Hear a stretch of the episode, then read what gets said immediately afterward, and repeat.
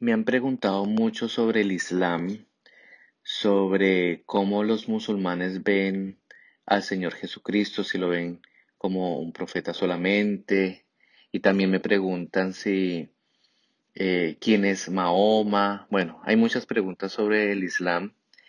Eh, aquí voy a, ser breve y voy a explicar como la información fundamental, pues para entender un poco eh, el Islam. El Islam se inició prácticamente con la predicación de Mahoma en el año 622 en la Meca, que hoy en día es Arabia Saudita.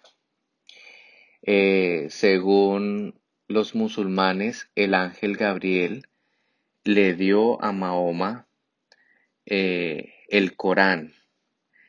Y el Corán pues es, es, está allí pues toda la ley que siguen los musulmanes toda la revelación eh, y que para ellos es muy, muy sagrado.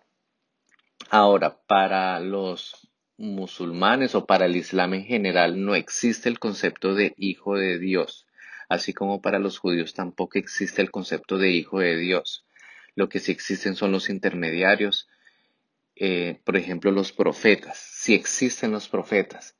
Incluso ellos eh, para ellos los profetas vienen desde la época de Adán, es decir, Adán, Noé, Abraham, Moisés, Salomón, incluso el mismo Jesús se le considera un profeta, ellos lo llaman Isa. El hijo de Abraham, Ismael, el que tuvo con la esclava egipcia Agar, se le considera también un profeta e incluso el ancestro de Mahoma. Eso es muy importante tenerlo en cuenta. Y lo vuelvo a repetir. Esa es una religión monoteísta, es decir, creen en un solo Dios.